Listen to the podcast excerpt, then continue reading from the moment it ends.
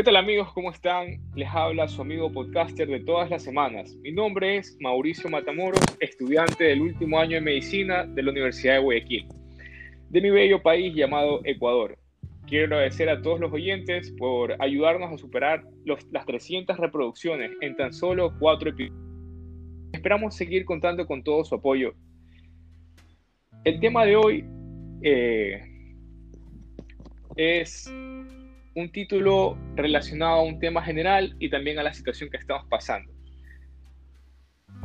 El nombre es Pérdida y Miedo, en lo que se hablará sobre cómo abordar la pérdida de un familiar y de cómo manejar el factor miedo que está atacando a la población a nivel mundial. Para tratar estos dos temas, como invitada especial del día de hoy, tenemos a mi terapeuta, una de las mejores profesionales que he conocido y la mejor en su rama, tenemos con ustedes a la psicóloga Jennifer González. Por favor, preséntese. Hola Mauricio, eh, muchas gracias por esa introducción. Es realmente un honor para mí estar contigo eh, en uno de tus podcasts. Eh, bueno, yo soy psicóloga clínica dedicada al psicoanálisis, en donde vemos pues, todo tipo de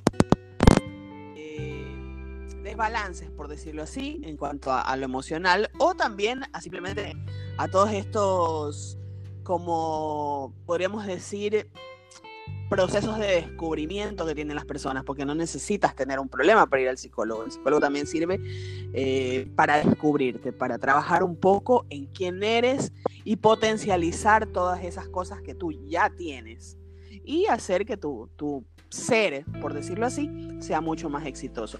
El tema que estás trayendo a colación me parece fantástico porque creo que va a dar un poco de luces a la gente sobre qué hacer frente a esto que estamos viviendo. Sí, quiero agradecerle, doctora, pues, por contar con su presencia en este programa, por aceptar mi invitación y agradecerle que nos ayude a tratar todos estos temas que son de suma importancia para el público oyente. Y es verdad, eh, como usted dice, está como eh, hoy, eh, hoy en día está, es como un tabú el día del psicólogo, pero es muy importante mantener tanto la higiene corporal como más aún la higiene mental.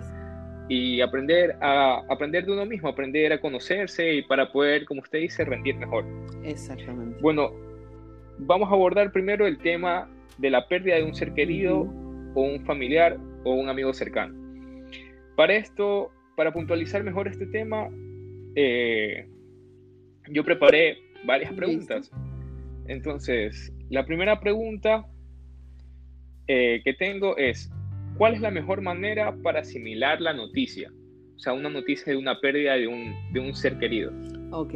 Bueno, primero que nada, eh, hay que estar claro que este tipo de noticias, precisamente por la, lo delicado del asunto, no son cosas que se deberían decir a través de un teléfono o en un momento en donde el que la está contando está desbordado en cuanto a sus propias emociones. Imagínate si el que te da la noticia te lo dice en medio de una crisis.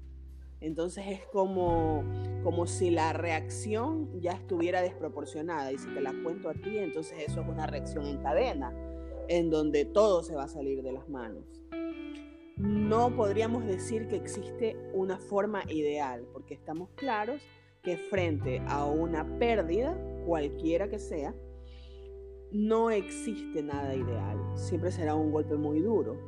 Entonces, eh, me parece que lo más acertado que puedes hacer es decirlo en persona, cuando la persona que lo transmita esté eh, en medio del control, podríamos decirlo así, de su propia emoción y sobre todo que sea directo eh, mira que si tú te das cuenta por ahí cuando te dan una noticia súper grave y te dan muchas vueltas y andan con rodeos y mira, te quiero decir algo, pero es que no sé cómo decirte, pero mira, no lo vayas a tomar a mal, pero cálmate, pero siéntate. Ya todo ese preámbulo disparó toda tu ansiedad. Entonces son temas que hay que decirlos de, forma muy eh, precisa. Cuando te digo directa y precisa no me refiero a ser cruel, sino que eh, simplemente que ha sucedido una, eh, algo terrible, este, ha, fallecido fulano de tal, ha, fallecido o ha pasado mejor vida, eh, como se lo quiera plantear, pero de una forma directa. Tener, prudencia y, ser eh, asertivo con lo que se va a decir, pensarlo, pensarlo muy bien antes de, decirlo. Más que, todo, tú, el que lo diga, mantenga la calma. Claro, debe tener tacto y ayudar a la persona que le da la noticia. Ya, y si yo soy la persona que recibe la noticia. Bueno, hay que. Hay, ¿Cómo? Eh, uno por uno. ¿Qué quiere decir? Que no hay una respuesta.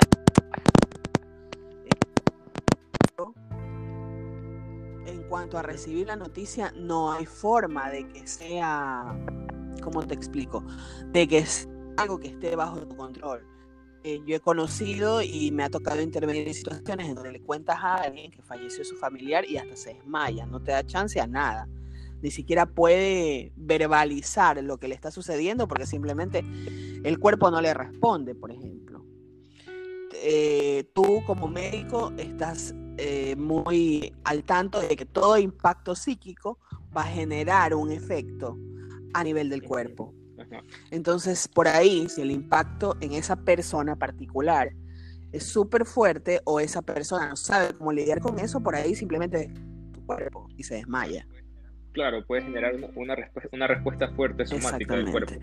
Entonces, eh, más que todo, que el, que el interlocutor sea preciso y que la persona que va a recibir la noticia trate dentro de lo posible de, no podríamos decir mantener la calma, sino que trate dentro de lo posible de verbalizar inmediatamente lo que sea que esté pensando y sintiendo. Porque si hay algo que todos los que nos escuchan deben tener muy en cuenta, es que el verbalizar tus emociones te permite también mantener cierto equilibrio.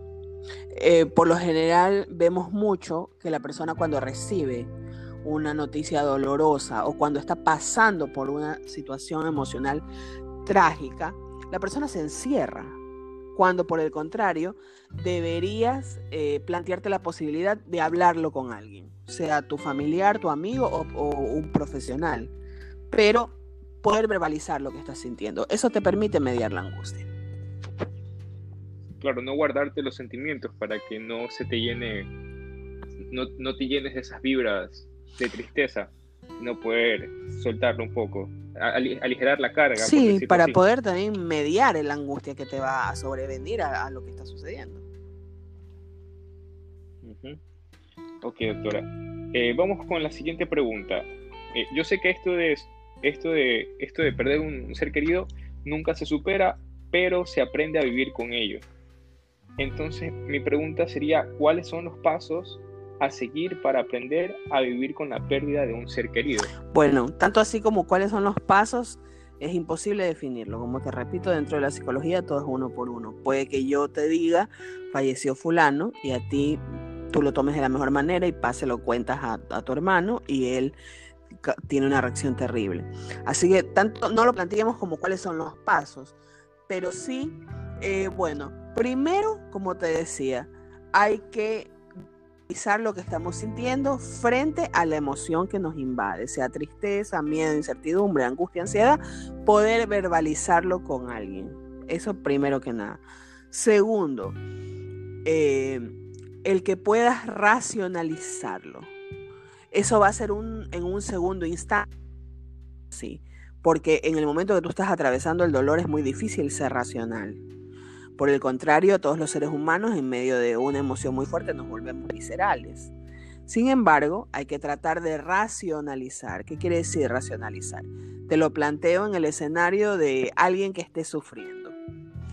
Y racionalizarlo sería eh, pensar por un instante, tratar de entender, tratar de aceptar que esa persona que se ha ido eh, ya no está sufriendo. Por ejemplo, te lo digo como un ejemplo aleatorio, ¿no? En esa situación.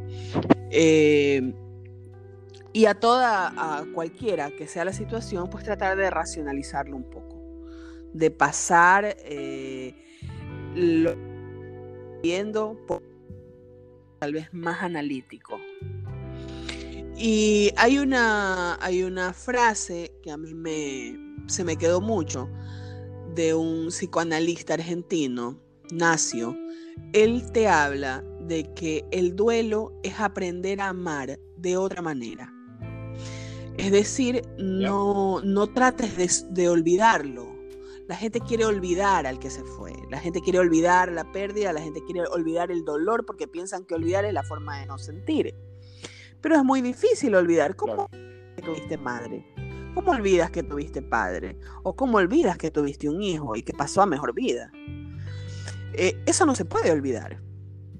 Pero él dice y plantea el duelo como que que aprender a seguir a la persona de otra manera. En la distancia, dice él.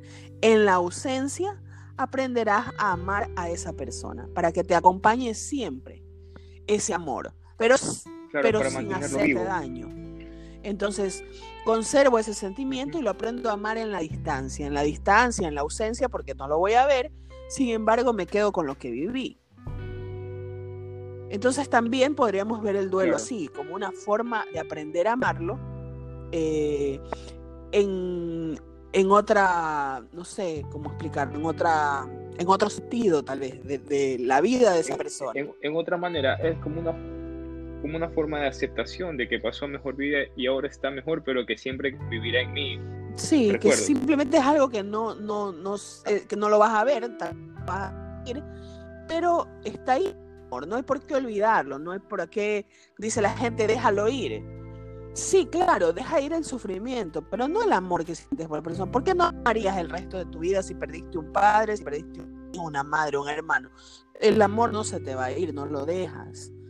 Entonces no es tanto enfrascarnos a olvídalo, supéralo, déjalo ir. No, permítete amar a esa persona, pero de otra forma. Claro. Es verdad, doctora, tiene toda la razón. Poder eh, mantener ese sentimiento hacia esa persona lo, lo, mantiene vivo dentro de nosotros. Y supongo que esta, este tipo de aceptación y amor que uno empieza a tener, pues se le hace más sencillo que tratar de esforzarse a, olvidar algo que en realidad sí pasó y está latente en uno. Recuerda que cuando tú intentas y no lo logras, y entonces te propones intentarlo con más fuerza, con más fuerza, con más fuerza, te llena de frustración y ahí sí te aferras a esa idea. Cuando una situación y logras transformarla, entonces eso no está ahí enganchado en tu vida para siempre. Porque tú puedes, eh, por ejemplo, yo conocí una paciente que perdió un bebé y tuvo más hijos, tuvo otro matrimonio, sin embargo, vivió enganchada a ese dolor, reprochándoselo eh, por 15 años después de que eso sucedió. No entendió que podía amar ese bebé, nadie, nadie tenía que, ella no tenía por qué olvidarlo, por qué superarlo, saber que existió y que lo ama, que no lo ve ahora, pero que es algo que puede ella mantener, un cariño que puede mantener para ella que no tenía que... Pero mientras era como que mientras más intentaba olvidarlo, atormentaba con la idea. Entonces... Entonces la manera correcta sería aceptar y mantener ese amor vivo dentro de uno para... Para que se transforme en algo más. Ese, ese recuerdo, ajá, esa persona siga viviendo dentro de nosotros. Ok.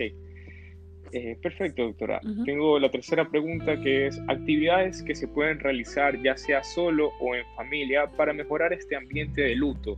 Bueno, eh, actividades específicamente es difícil eh, plantearlas porque la persona que está de luto no se encuentra con ánimos de hacer nada, primero que nada. Em, otra cosa que hay que estar claro, el duelo de forma normal, por decirlo así, sin que se convierta en algo patológico, dura seis meses. Es decir, tú podrías estar triste por seis meses. Cuando eso se extiende más allá de ese tiempo, podemos hablar de que ya hay un duelo patológico. Pero no le puedes pedir a alguien que ha perdido un familiar, que en cuestión de una semana, dos semanas o un mes ya esté bien, ya esté al 100% de sus actividades o quiera estar acompañado o quiera hacer las cosas que tal vez hacía antes. Bien, entender que el duelo necesita un espacio de tiempo para ser procesado precisamente. Eh, cuando hablamos de actividades en conjunto, ¿qué se puede hacer? Mira, hay algo que yo recomiendo mucho que tal vez va a ser chocante para la gente que nos escucha. Algo que debes hacer para mejorar el ambiente después de un luto es deshacerte de las cosas materiales de esa persona. Dónalas a alguien que las necesita. Eh, existen muchas personas, imagínate, que se quedan con ropa completita, que tú ves eh, closets que están llenos de alguien que falleció hace años o que no quieren deshacerse de, cosas que están ahí ocupando un espacio. Y no, no, no por el tema de ocupar el espacio, sino ocupando un espacio cuando porque está ahí recordándote esa pérdida, recordándote que ya no está esa persona. Entonces, una actividad muy sana a nivel emocional es donde más va a servir a otras personas. Estás haciendo algo bueno con eso que quedó ahí.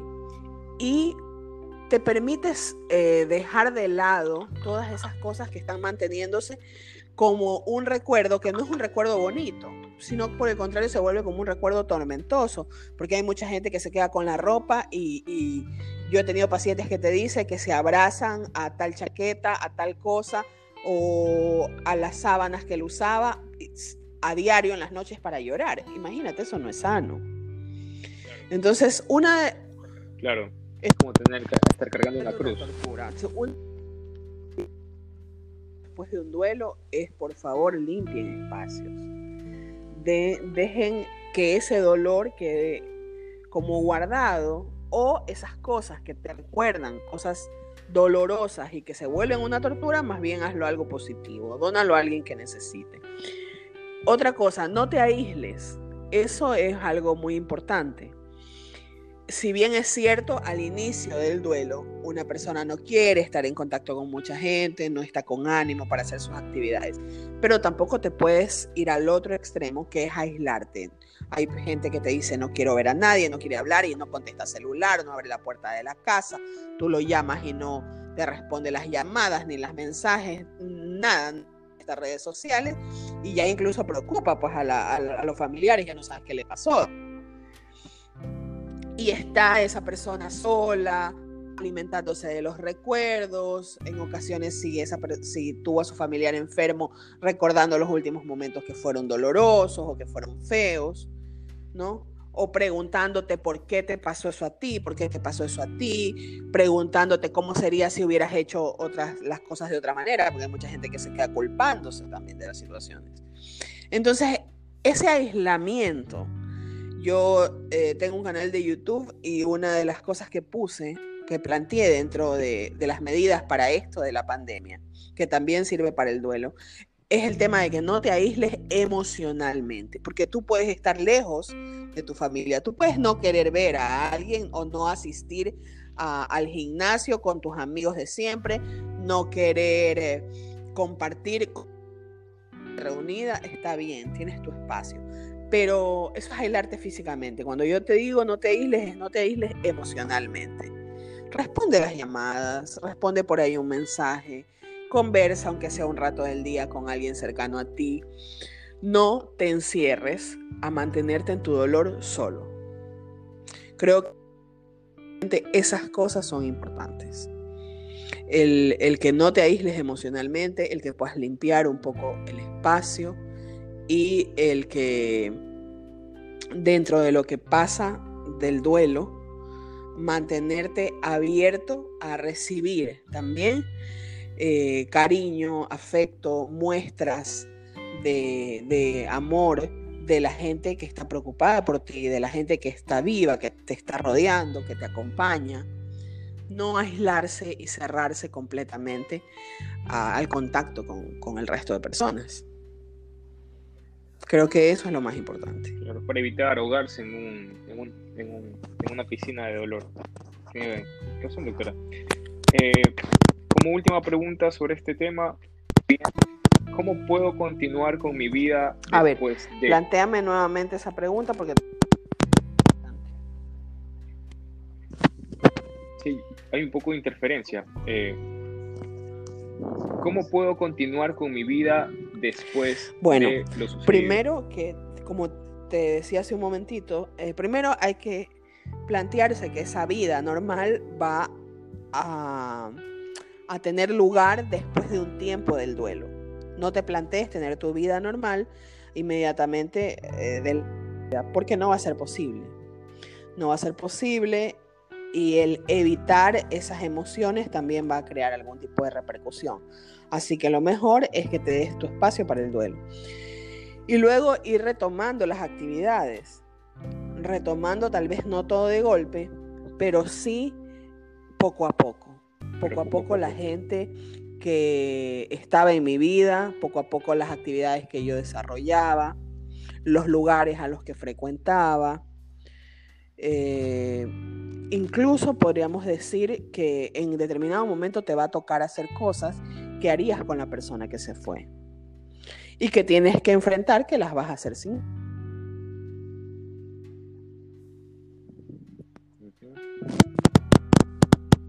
Perfecto. ¿Sí me escuchas ahí? Perfecto, doctora. Eh, sí, fuerte y claro. Ahora, con respecto al miedo, primero hablando de manera general y luego enfocándonos en la situación actual que está pasando el mundo entero.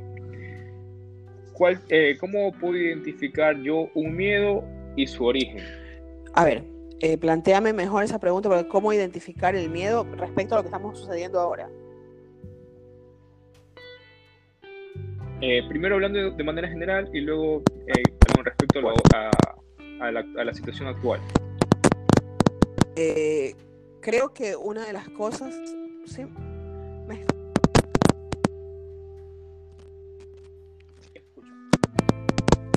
Sí le escucho. ¿Me escucha, doctora? ¿Ahí me escuchas? Perfecto, doctora. Sí, fuerte y claro. Ahí sí. ¿Me escucha? Eh, a ver. Ya.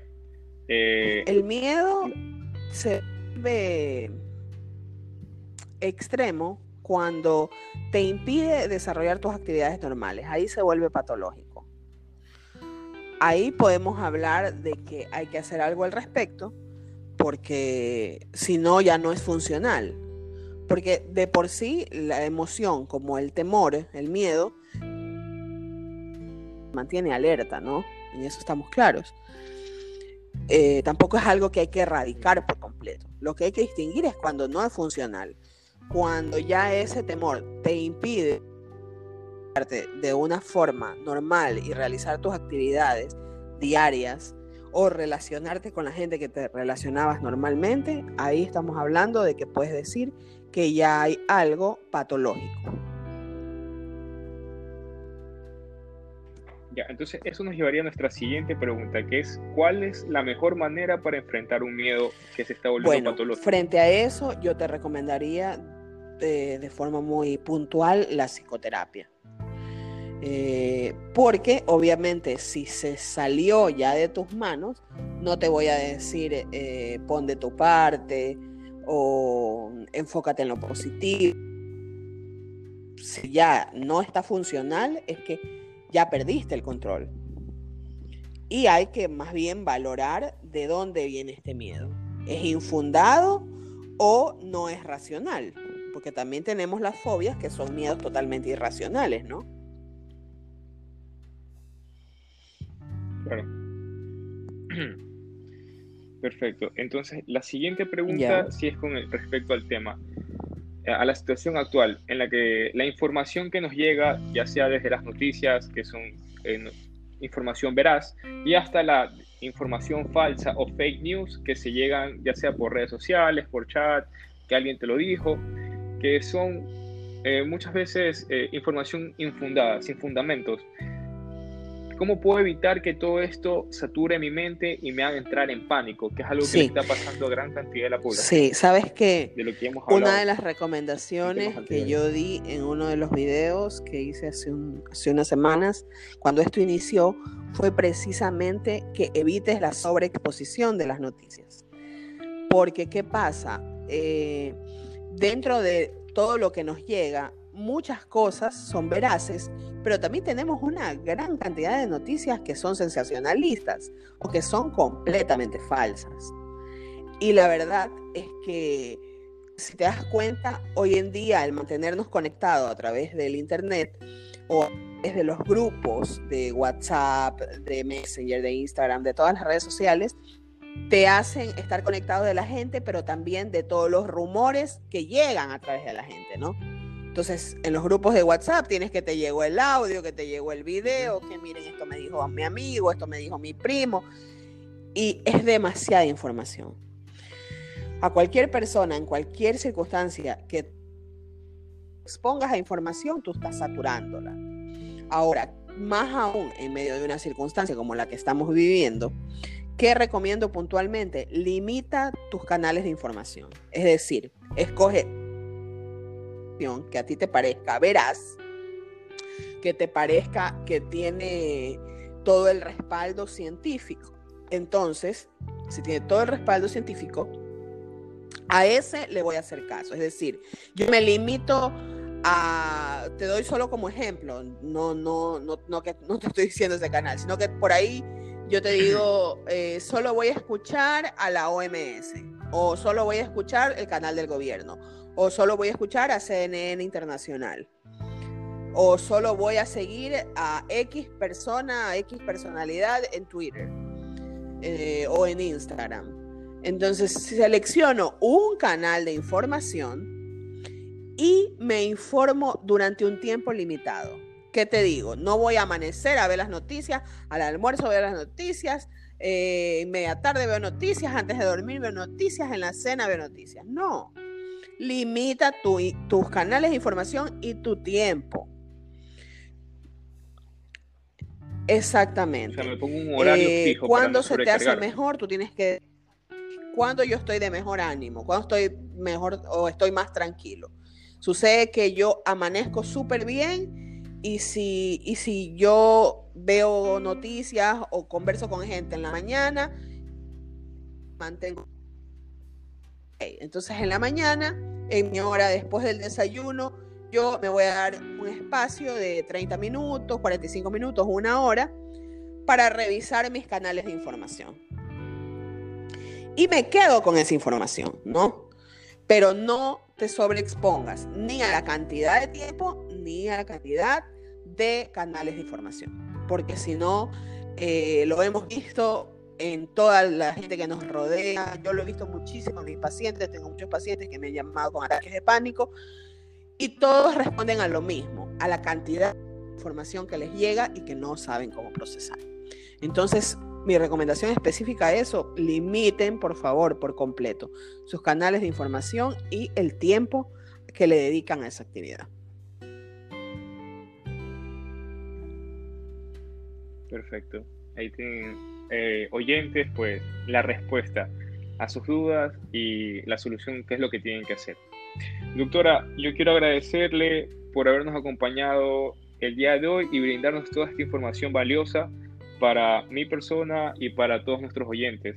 Eh, quiero que usted manifieste todas sus redes y Listo. el servicio online que usted también da. Perfecto. Bueno, sí, estamos atendiendo de forma online, precisamente ah, por el pedido de nuestros pacientes, por esto que está sucediendo. Definitivamente la contención psicológica se ha vuelto una necesidad básica.